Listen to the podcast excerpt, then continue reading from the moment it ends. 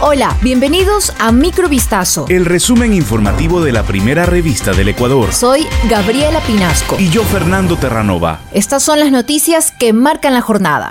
La candidatura a la alcaldía de Quito de Jorge Yunda quedó en firme y se convierte en la primera de la contienda electoral.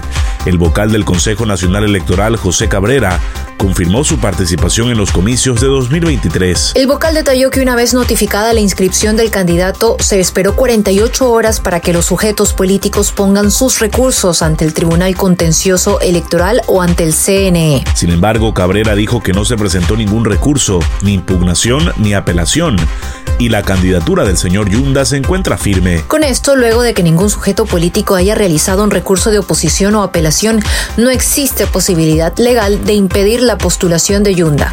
Cuatro sospechosos de la muerte del policía Jorge Luis Bermeo Gudiño, mientras realizaba un operativo de control la noche del 31 de agosto en un centro de tolerancia en Quinindé, provincia de Esmeraldas, fueron detenidos. Dos de ellos fallecieron en distintas circunstancias en las últimas horas. El hecho violento ocurrió tras un enfrentamiento armado entre servidores policiales y antisociales al interior del establecimiento y producto de aquello el subteniente perdió la vida y otro servidor policial resultó gravemente herido. Ayer 1 de septiembre, a eso de las 16 horas con 30 minutos, se informó que el implicado identificado como Pedro Fernando Loor fue hallado sin vida en su celda. Mientras que la mañana de este viernes se reportó la muerte de otro de los aprendidos, Emanuel Cusme, quien había sido trasladado con resguardo policial al Hospital Regional Gustavo Domínguez en Santo Domingo.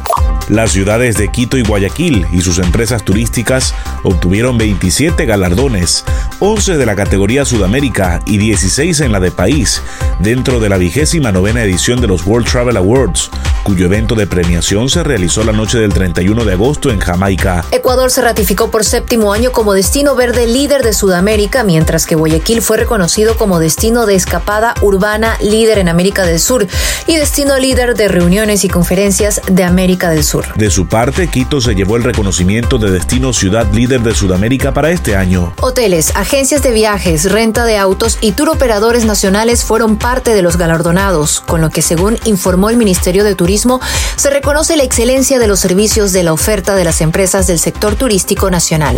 Un operativo desarrollado en una vivienda del barrio del Centenario, al sur de Guayaquil, dejó como resultado las detenciones de cuatro supuestos narcotraficantes y el decomiso de 439 paquetes de clorhidrato de cocaína. El inmueble del sector residencial habría sido utilizado como centro de acopio para luego trasladar el alcaloide al puerto marítimo de Guayaquil y enviarlo a otros países. El titular de la Jefatura de Investigación Antidrogas de la Zona 8 señaló que según sus investigaciones, un exfuncionario de la Agencia de Tránsito y Movilidad lideraba la organización narcodelictiva que acopiaba droga procedente de Colombia en bodegas para su posterior envío a los mercados de consumo de Estados Unidos y Europa. Michael Bryan L.A., exfuncionario de la ATM, sería el encargado de encontrar y alquilar viviendas cercanas al sector del puerto marítimo con el objetivo de embodegar el estupefaciente.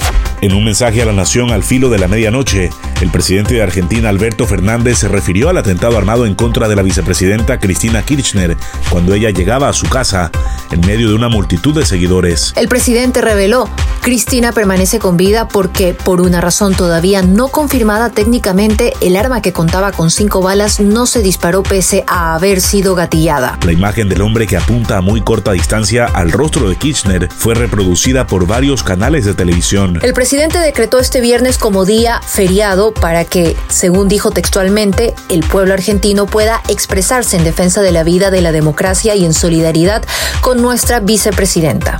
Esto fue Microvistazo. El resumen informativo de la primera revista del Ecuador. Volvemos mañana con más. Sigan pendientes a vistazo.com y a nuestras redes sociales.